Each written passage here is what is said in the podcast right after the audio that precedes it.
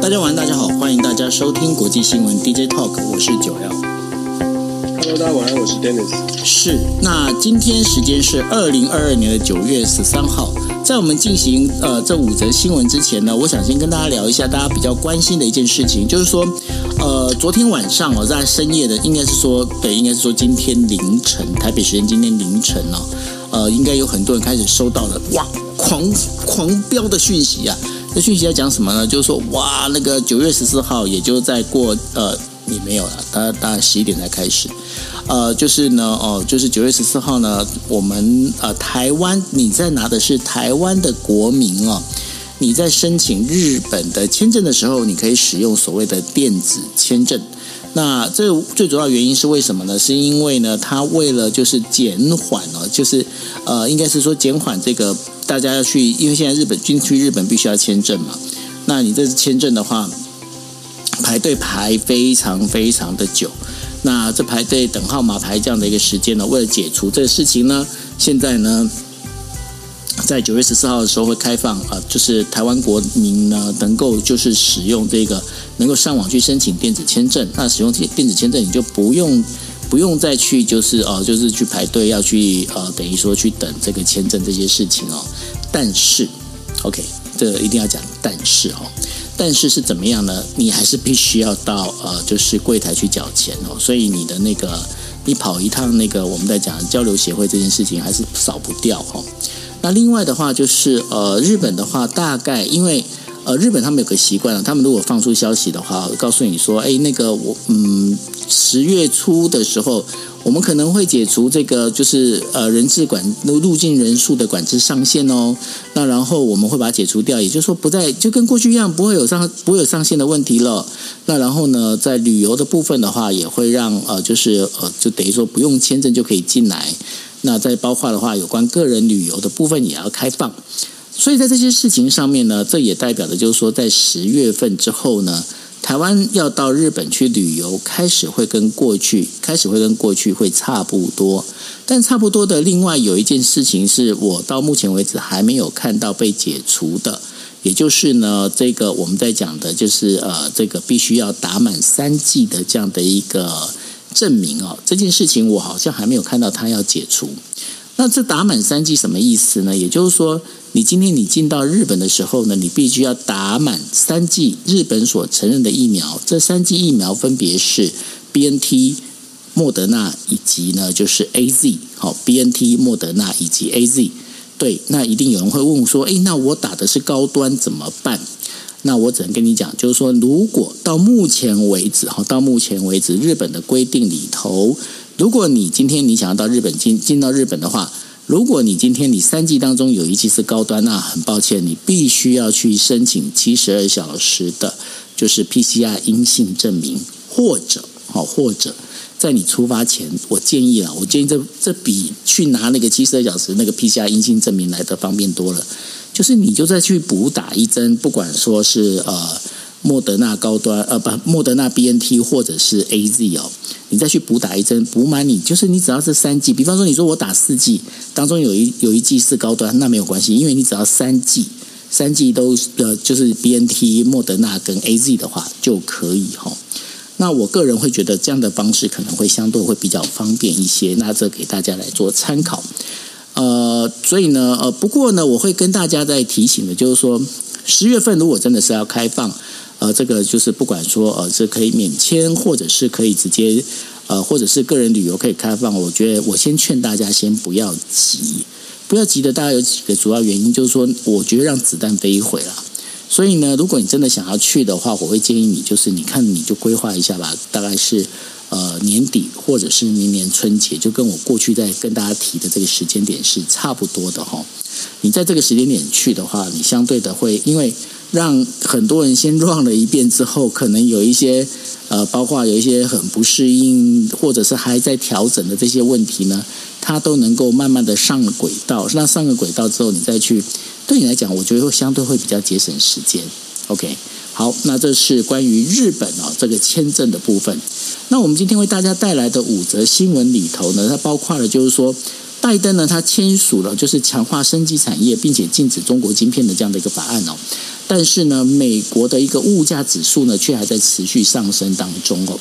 美国总统拜登在十二号的时候签署的一个行政命令，他旨在他最主要目的呢是要减少美国对中国药品还有化学品的依赖。那此外的话，拜登他还推动了就是政府要支持所谓的癌症登月计划哦，目标是在未来的二十五年之内呢，将癌症死亡的这样的死亡率呢降低到一半，降低一半哦。那拜登在十二号签署的这个行政命令当中啊，包括了就是说。美国应该如何发展训练有素多样的劳动力，以及呢，美国能够利用自然发生的过程来创造生物基呃基生生物基产品，还有这个材料的大纲哦。那拜登政府他支持呃，他计划呢就是支持生物制造机的呃制造的一个基础建设。那尽管呢，目目前为止还不清楚拜登他大概要投多少的这个资金，还有行政命令来去支持这件事情哦。那不过呢，在整个一个看起来的话，拜登呢，他现在其实是想要把这个包括生物技术的这个，就是整个工业革命的这样的一个事情呢，要把它拉回到美国这边来哦。那除了这以外呢，拜登他还签署了另外一个行政命令，就是说要促进国内半导体的制造，就美国国内半导体的制造啊，那让拜登呢就要改变的美国跟中国在竞争平衡上的这个很重要的一个一个状况哦。那因为在今年五月的时候，中国国家发展和改革委员会呢也发表了一一项所谓的生物经济经济发展五年计划，当中描述了要加速新的技术，还有刺激医疗保健、农业，还有就是燃料的增长的一个努力哦。那这当中随着中美国跟美中之间的关系紧张啊，这个拜登政府呢其实一直在找就是如何对中国产业投资的，就遏制被中国产业投资的一些方法哦。那另外，其实要跟大家提到的有关，就美国劳工部哦在十劳动部在十三号的时候有公布了八月的消费者物价指数 CPI 呢，它比去年同期上涨了八百分之八点三。必须要讲比较好的是说，这个上涨的趋势总算有稍微提呃趋缓的一个现象哦。但是呢，呃，就是美国联邦储备委员会呢，它在二十二十号还二十一号召开。呃，将要就是将要召开这个美国联邦公开市场委员会 FOMC 的这样的一个会议哦。那在这整个预测里面，大概认为呢，就是 FRB，也就是说我们在讲的美呃美国联邦储备委员会呢，它可能还会再继续大幅加息，而且这加息的幅度大概是百分之呃七十五左右哦，啊零点七五百分之零点七五左右哦。那可能会用这样的一个方式呢，在能够希望能够抑制整个一个呃美国的一个物价。待会可以请 Dennis 来跟大家聊一下哦，就是说现在美国物价上涨的状况到底怎么样？我一个朋友他才刚从美国回来哦，他就提到了，就是说现在整个他在美国的话，你今天要去吃个午餐哦。没有花五十块美金的话，大概吃不了什么像样的午餐。所以当他回到台湾的时候，他点 Uber Eats 的时候，他觉得他几乎是回到天堂。到底有没有那么夸张哦？那待会可以让 Dennis 来跟大家分析一下，分享一下。那另外的话，还有一个就是我们知道，就是呃，英国女王伊丽莎白二世呢，她呃结束了她七十多年统治了，那就整个呃就是在呃就驾崩了。他驾崩之后呢，对于呃整个英国人来讲，其实这是一个最大不习惯的事情，就是因为他在七十几年没有换过任何的呃，我们在讲的就是在这个没有经过任何的这样，我应该可以这样搞改朝换代了。所以呢，但是这当中有一个比较大的一个一个重点，就是说英大英国协大英联邦啊，它这个整个成员国里面，它包括了相当多的国家，而当时呢，其实英国女王呢，她其实在。一些一个一个国家去巡回去去去巡视之后，包括像加拿大啦、奥地利啦、纽西兰啦，都把它奉为是一个精神上的一个君主哦。但是呢，当这个我们在讲的，就是说，当英国女王驾崩之后，现在查尔斯王呃国王上任之后呢，那到底这个英国联邦啊这件事情，到底还会不会持续走下去？会不会开始呢？有人准备要讲说，哎。那既然女王不在的话，我是不是就开始恢复我一个共和的一个体制呢？那会不会是这样做？那这对于英国本身会有什么影响？因为这当中除了我们在讲远的部分，就整个国协的联啊，等于我们在讲这个联邦联盟这些国家之外，还有苏格兰，还有这些爱尔兰、这些北爱尔兰这些地方，它到底会不会影响到？它对于英国整个是不是在英国在整个世界的这样的一个呃，应该是怎么讲？它的在世界上的一个威信，或者是它的一个所谓的影响力，会不会因此而而下降而不见呢？待会请 Dennis 来跟大家来做分析哦。那另外的话，还有一个就是呃，伊朗核协议呢，大家应该记得我们谈了很多次。那伊朗核协议呢，它现在目前呢，在美国国务卿呃布林肯呢，在十二号的时候就表示哦，就是伊朗对于重建这个伊伊朗核协议的这件事的渐渐谈判的反应，很明显的是在倒退哦，所以他已经非常悲观的认为，在短期内是不可能达成协议的哦。那这当中包括了在当中负责牵线的欧盟啊。八月的时候，曾经提出了一个解决方案，但是伊朗要求要先完成就是 IAEA 过呃对过去核发展指控的一个调查，但是美国是不接受这样的一个事情哦。那在这整个一个事情里面，就变成是美国跟伊朗之间各有所坚持，各有所想法哦。那这伊朗核协议感觉上接下来好像不是非常的乐观。那另外的话，还有一个就是呃，教王呃教皇方济各呢，在十三号的时候他就表示，他说。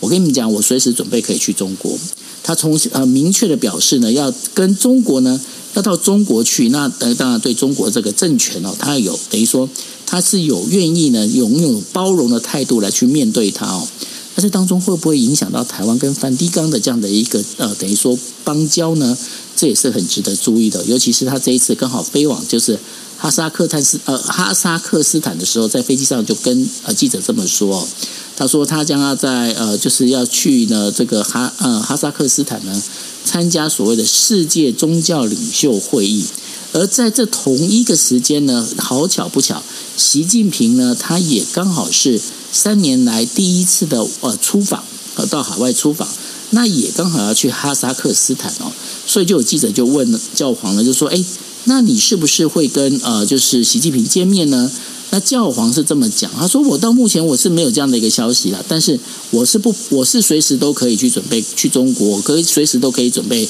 跟中国的领导人来去做谈话哦。那既然讲到中国领导人，我们就来讲说中国国家主席习近平呢，他这一次第一次去出访中亚，这个哈萨克斯坦还有乌兹别克做正式的访问哦。那这当中其实一个非常绝妙的一个时间点，也就是说。”过去哦，我们在之前我们呃 DJ Talk 也提过，过去中国中共的领导人呢，很少会选择在这一个时刻，尤其是在党代表大会的这个前一个月里面哦，就会选择出访。那这代表的是到底是他是怎么样？是是不是老型仔仔？然后觉得说，哎，反正我出去没有问题，或者呢，是因为他会。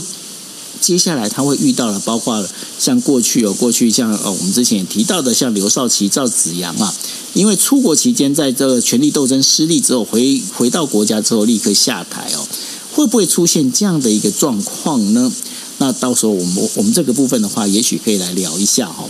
那所以呢，今天为大家带来的这五则新闻里面啊，其实就是到不管说我们在从呃美国拜登在对中的这个包括生计的这样的一个法案。还有女皇驾崩对于这整个我们在讲大英国协的之间的一个影响，还有伊朗核协议这件事情，以及教皇呃出访哈萨克，那然后会不会去见到习近平？Denis 针对这几个这样的一个题目里头啊，你觉得我们应该从哪个角度？你愿意来跟大家做一个分析呢？这些题目这些题目都还挺重要的，我们尽可能的尽可能的，就是啊很快快速的跟大家稍微都谈一下好了。就是先先先说这个拜登的签签署这个生技法案哦。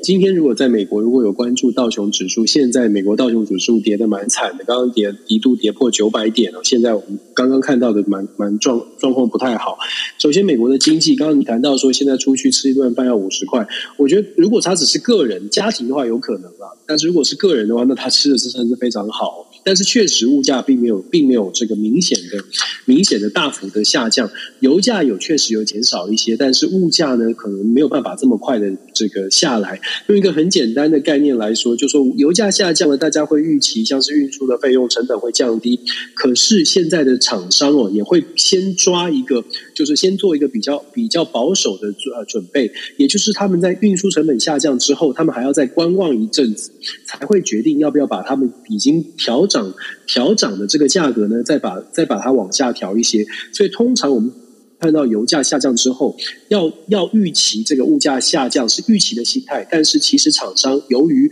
过去像是 COVID 啊等等，它有很多的变数，所以现在的厂商在调整价格的时候，它也会稍微的抓长一点的时间，静观其变再来做处理。所以这就造成了一个状况，就是跟预期现在最新的报告呢，跟预期有一点落差。预期什么呢？我们看到现在的最新的这个数字报告是说。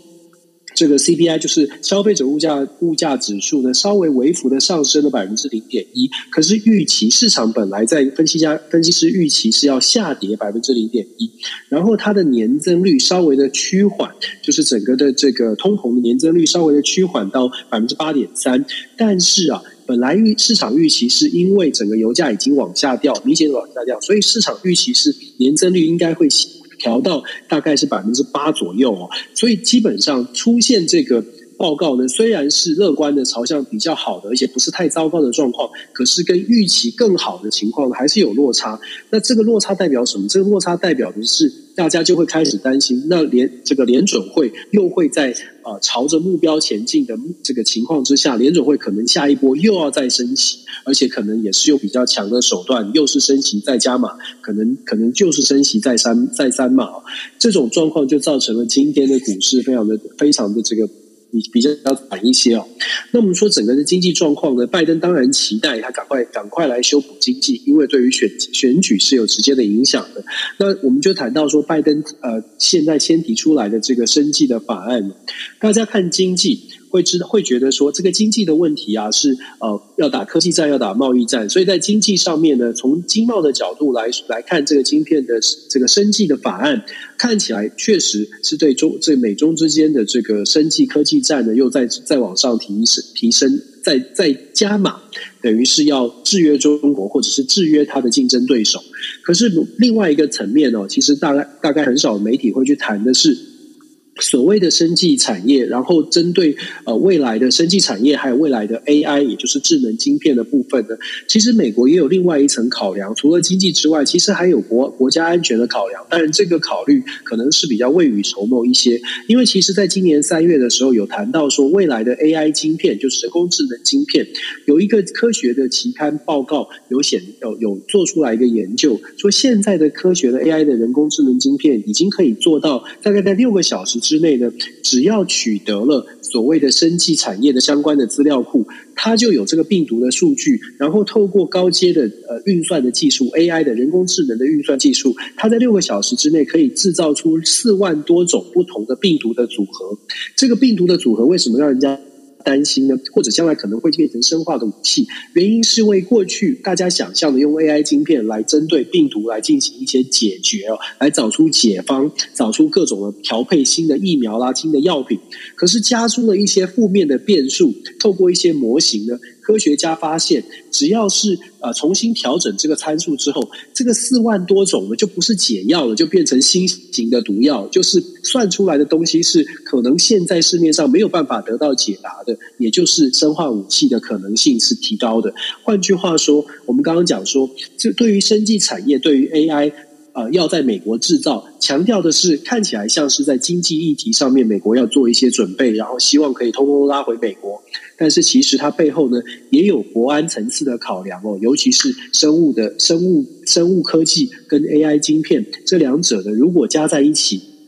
现在看起来确实有可能造成未来的国安的威胁哦，尤其是大家都说我们不要不要处理核子核子战争，不要出现核子战争，那么生化战就是未来国安的一种一种一种危机呃危机所在哦。这个部分是目前比较少人谈到，大概都在呃针对针对经济的问题，但是其实呢，美国在国安的部分其实也是有这样的考量的。然后我们谈到英国女王驾崩会带来什么样的危险？其实大家大概很清楚，英国女王其实是没有政治实权的。为什么最近大家都在追英国女王，而且都在讨论英国会不会这个大英国协就是会不会解散呢？主要的原因是因为过去呢，虽然没有英国英国女王，虽然没有实权，可是伊丽莎白女王二世，我们知道，如果在台湾大家对她的形象是正面的，你就可以想象更关注英国女王、英国皇家皇室一举一动的这些大英国协的呃这些成员国们呢，他们对于女王的正面的形形象，跟他们自己本身还要不要继续在这个国协当中，就有比较强的连结感。也就是说，英国女王的形象当时维持的这种稳定的力量，或者是。大家觉得加入英国呃这个大英国协皇室，让我觉得算不到骄傲，但是让我觉得诶加入皇室没什么不好，而且有一个传统在哦，这种这种尤其是各国的保守势力觉得这种维持这种传统有一种历史的渊源也蛮好的。可是现在新上任的查理斯三查尔斯三世国王呢，他是不是能够继续维持着英国女王的这种形象，就是让人家觉得这是他的一大挑战。他在就职的这个宣言当中特别去强调，你仔细听的话，就特别强调的重点在于，他说他会恪守妈妈，就是他的母亲所传承下来的传统，跟会完尽可能的去复制伊丽莎白女王二世所带给大家的这种形象跟跟意义哦。所以其实就在就在告诉大家，呃，查尔斯三世其实自己也知道自己的挑战是，他有没有这个英国女王当时能够 hold 住大家，仍然继续保持在一起。这些这个能力跟形象，这是他的一大挑战。那大家会说，那如果说英国大英国协如果解散了，包括英国的本土啊，如果是解散了，像是苏格兰啊、英呃是北爱尔兰，如果说没有办法，因为王室有这种凝聚力，真的解散了，会有什么样的危机哦？其实为什么现在包括现在的英国的新总呃新的首相 Charles 都特别去强调这个王室，去特别去遵从王室？别忘了他在年轻时候，他在牛津大学时期呢，是积极反对王室存在，认为。王室应该要取消，英国应该早就应该要 get rid of，就是就是摆脱王室的这种传统啊。当时的他还不是保守党，当时的他还是自由民主党，也就是相对来说是比较理想派、自由派的。可是现在为什么他站在支持王室这一边？因为成熟了之后，发现有王室在，我可以解决很多的纷争，至少有总有一个这个安定的力量。对于英国的保守党，尤其是我们之前 DJ 他有说过了，保守党其实现在的民调还不如。自由派的工党哦，在这样的状况之下，保守派会认为稳定社会有王室在可以稳定社会蛮不错的，而且。目前，如果按照政治上面的角力来说，苏格兰跟北爱尔兰都在积极寻求独立，用政治的力量很难把大家 hold 住。可是用这种传统保守文化这种源这种渊源呢，来让大家能够集结在一起，还是有一定的效果的。这也是为什么王室还是有它存在的意义。那我们就讲一个比较极端的情况：如果说苏格兰跟北爱尔兰真的脱离了现在的英国，就是实体的英国，如果真的出现了这样的状况，为什么对英国来说会是极为头痛的事情，大家只要想象一个概念，就是当这些当这苏格兰跟北爱尔兰如果真的脱离英国之后，整个英国现在有的政党政治，还有政治版图、选举区域这等等，全部都会做重新的洗牌。那么各个政党呢，他们会必须非常仔细的去盘算。那如果说这些整个版图出现改变之后，我还能不能执政？我要如何能够执政？我要英国未来的方向也会因为政治版图的改变而而出现很大很大的变化。所以这就是为什么我说，即使英女王的离世哦，呃，新的国王上任之后，他能不能够稳住，让英国还能够守呃守在一起？这个对于现在比已经面临到很大挑战的英国来说呢，它有它它有它的关键作用哦，不是完全的没有意义那再者呢，我们说这个谈到下一个话题就是伊朗核协议。其实 DJT 一直都在谈伊朗核协议。那现在出现了一些，又出现了变化。这个是应该要说好事多磨呢，还是说这个是本来就是一个很难的、很难的烫手山芋，大家都解决不了？伊朗核协议呢，最扑让人扑朔迷离的是，其实我们都看不到核协议的细节。之前我们说看到的曙光，是因为外媒都在讲说，伊朗已经做出了让步，譬如说大家。揣测他们做出的让步是在于说，伊朗的革命卫队不被美国移除恐怖分子名单，伊朗好像也觉得这个可以接受，可以未来再谈，先把协议谈下来再说。但是因为没有人可以真正的看到协议的细节，就变成双方各说各话。而当时传出有和平曙光的时候呢，也是美方这边也说好像有新的进展。现在布林肯又跳出来讲说没有哦，伊朗其实有很多的坚持哦，是没有办法被接受的。这就回到我们刚刚说的，因为没有人知道他们的内容是什么，到底是不是真的双方有坚持不能接受，还是其实有更多的政治盘算，让这些人呢说话开始变了一些，改变了一些方向哦，其实是蛮值得令人啊蛮令人万味的。那我个人的解读呢，会是其实现在的美国遇到的一些挑战，也就是我们之前本来说有和平路呃和协议露出曙光的时候，也是美国国务院有特别讲说，哎，有现在做出一些改变，美国现在在重新演绎。那现在布林肯跳出来讲，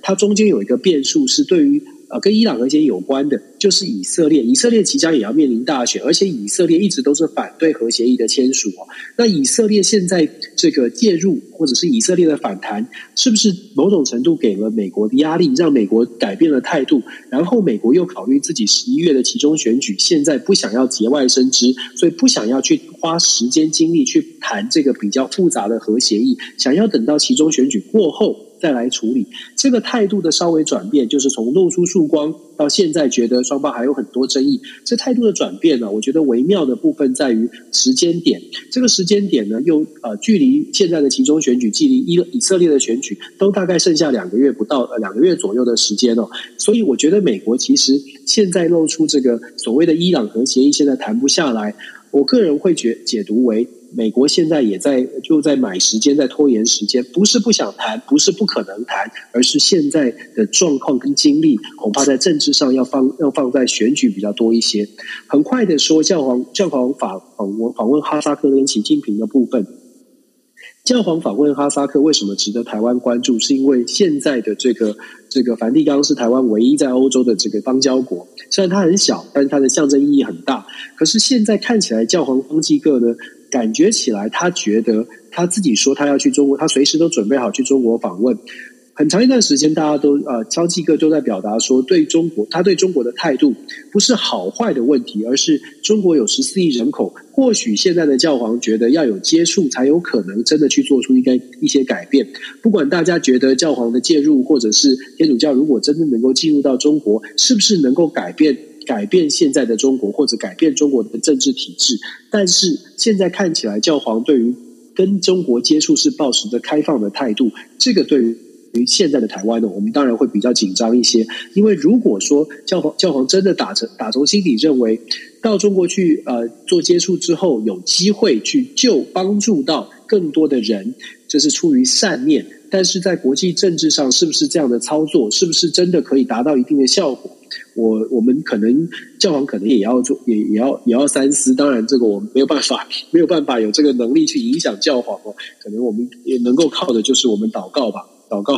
祷告，看看能不能够看呃，这个这个有更多的这些啊、呃、想法跟跟思考哦。那教皇访问哈萨克被被关注，就是因为他有机会见到习近平。习近平为什么要访问哈萨克呢？我们其实之前在 DJ 课有稍微说过，过去的经验，在这种非常重要的这种局呃人事布局的这种大会之前呢，会去出访。要么就是他觉得他自己权力很稳固了，要么就是他被骗了，只有这 两种可能。但是目前看起来，以各方的迹象看起来，习近平真的可能觉得他自己的权力是稳固的，而确实在目前中国境内呢，虽然有各种的挑战，可是一般预期习近平在国内目前的权力还是稳固，应该可以顺利的进入他的在第三任期。真正的挑战恐怕不是在现在，真正的挑战可能是接下来这半年哦。尤其是清零还要不要推动？中国的整个的经济表现过到今年年底之后，尤其是进入冬天，然后到了明年初，这个所谓的农历新年期间哦，